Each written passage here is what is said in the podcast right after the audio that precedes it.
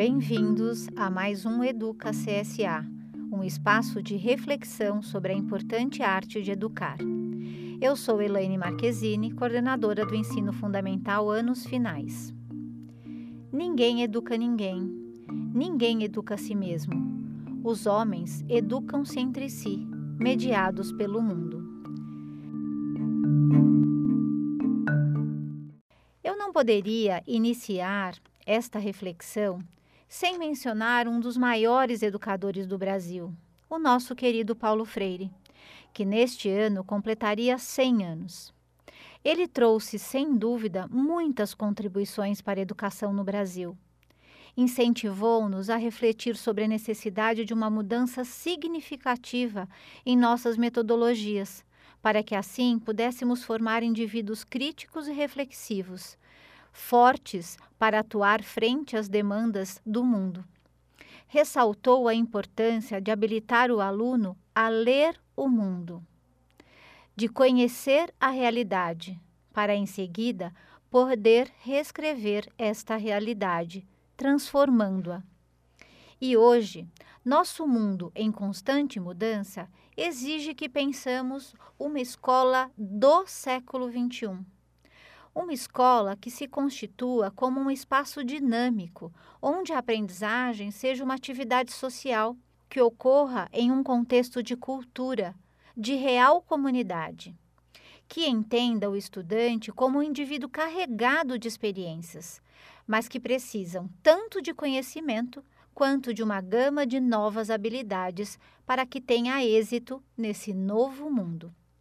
A escola, e neste sentido não só o Santo Américo, deve aprender a modificar sua própria realidade cultural sem perder sua identidade e seus valores estruturantes.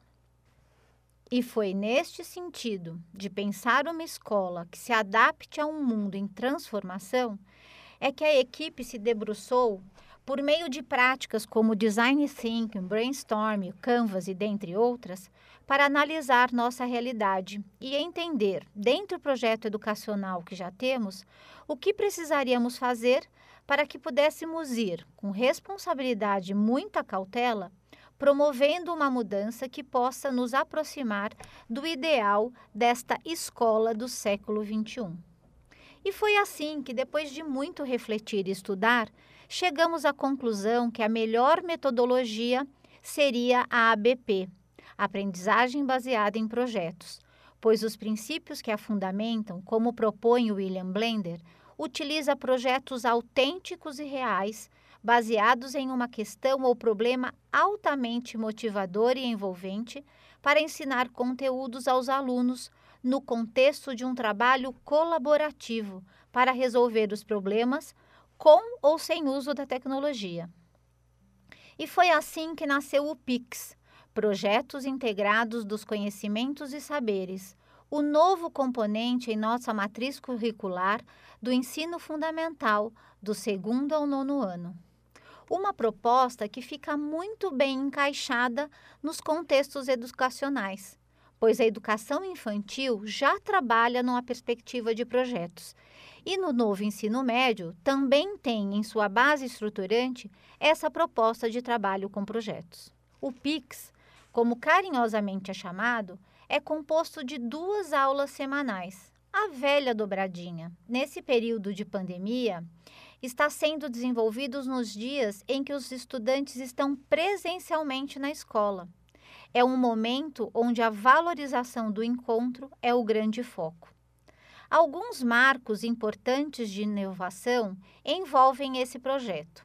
Além da metodologia em si, a sua estrutura organizacional, o papel do professor e a aprendizagem do aluno, a personalização e o processo de avaliação.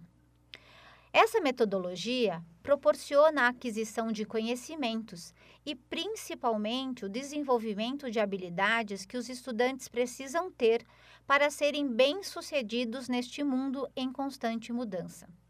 A metodologia pressupõe uma ação ativa e intensa do aluno, E desta forma, há uma real possibilidade de aplicar seus conhecimentos, resolver problemas, planejar, monitorar e avaliar o seu próprio desempenho, além de comunicar suas ideias a públicos variados.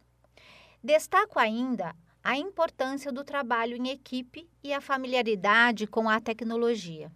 Ah, falando em tecnologia, este não é o ponto determinante da metodologia, mas uma impulsionadora das ações. Já o trabalho em equipe é a coqueluche do processo, pois é através do trabalho em equipe que o estudante desenvolverá as grandes habilidades como cooperação, resiliência, perseverança, empatia, entre outras. Permite valorizar os talentos e habilidades do indivíduo, mas incentiva que cada aluno assuma um tipo de responsabilidade dentro do trabalho, passando pela facilidade de trabalhar com seus próprios talentos, mas também por outras funções que possam desafiá-los.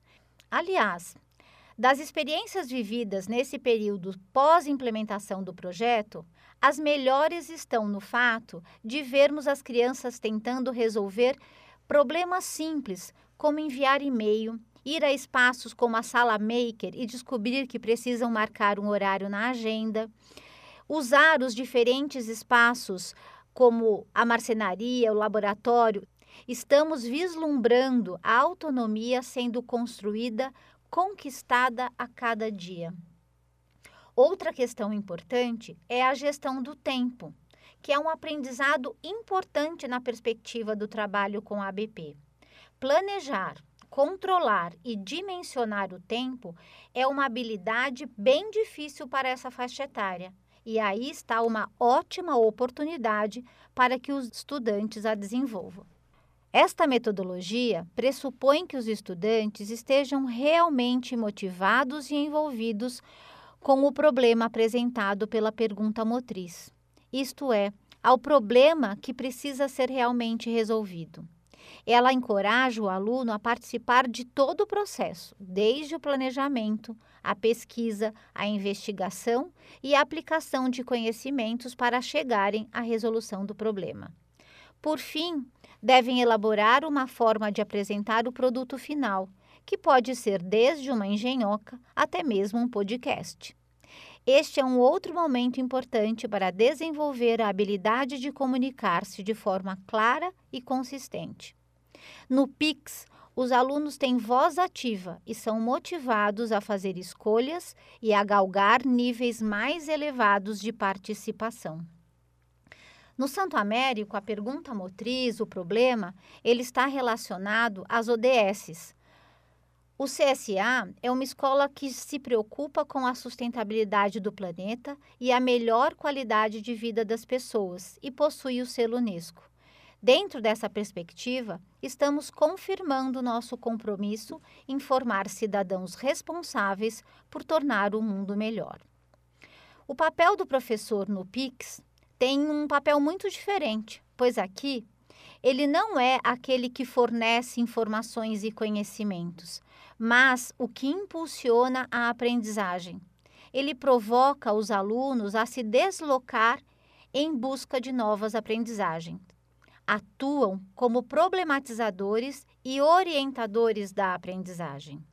A avaliação na ABP e, portanto, no PIX, ela é feita durante todo o processo, uma avaliação formativa, onde a intervenção se dá para que o aluno atinja seus reais objetivos. Os alunos recebem uma rubrica de avaliação do processo, que é um procedimento de pontuação que lista critérios específicos para o desenvolvimento dos alunos e descreve diferentes níveis de desempenho para esses critérios. Desta forma, os estudantes têm em mãos um excelente material de orientação que ilumina a sua trajetória. E ela tem se demonstrado a forma mais eficaz de avaliação para esse tipo de trabalho. Outro importante material para avaliação são os registros, que podem ser feitos num diário de bordo ou, por exemplo, num portfólio. Aqui no colégio, optamos pelos diários de bordo. Neste documento, os alunos vão registrando seu percurso, seus sucessos, seus avanços, mas também as pedras que encontraram no caminho. E neste momento, o papel do professor é de suma importância para realizar uma intervenção no processo, para que os alunos façam um acerto de rota, levando o grupo a continuarem pela busca da aprendizagem e pelo sucesso do projeto. Bom, resumindo, o diário de bordo é o instrumento para gerenciamento do trabalho por meio do registro e do planejamento e das ações. A avaliação também se dá por meio da observação do trabalho colaborativo, oportunidade para articularem ideias e ouvirem as ideias dos outros processar seus próprios pensamentos, argumentar em defesa de suas ideias e responsabilizar-se pelas decisões tomadas a partir das conclusões e aprendizado dos grupos. Colaboração só se ensina vivenciando-a. Caminhando agora para a conclusão dessa reflexão, Trabalhar com a BP é pensar numa excelente estratégia para conceber a escola como um espaço articulador de saberes, de sentidos e significados. Um local onde os alunos são agentes criativos no processo de ensino-aprendizagem no contexto da sala de aula.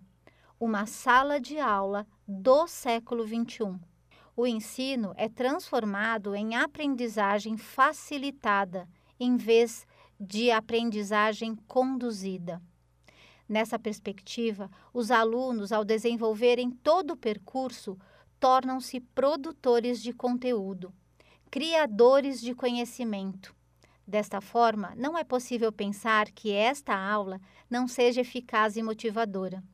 E para o professor, fica o papel de design das aprendizagens, aquele que se compromete realmente em conhecer os seus alunos na sua totalidade. E também é aquele que consegue fazer propostas personalizadas. Uma escola com tradição como Santo Américo tem procurado, com base em seus alicerces, seus pilares, inovar com mudanças significativas seus processos formativos.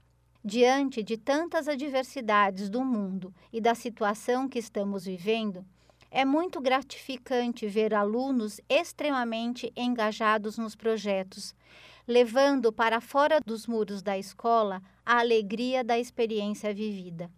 São projetos que envolvem temas como a água, os oceanos, energia, fome, tecnologia e os produtos finais estão revelando a beleza destes tempos vividos, dos trabalhos desenvolvidos. Foram muitos acertos e alguns erros, mas, como sempre, temos muito a melhorar, a aprimorar. E assim, vou finalizando minha contribuição trazendo novamente Paulo Freire. Se a educação sozinha não transforma a sociedade, sem ela tampouco a sociedade muda. Grande abraço.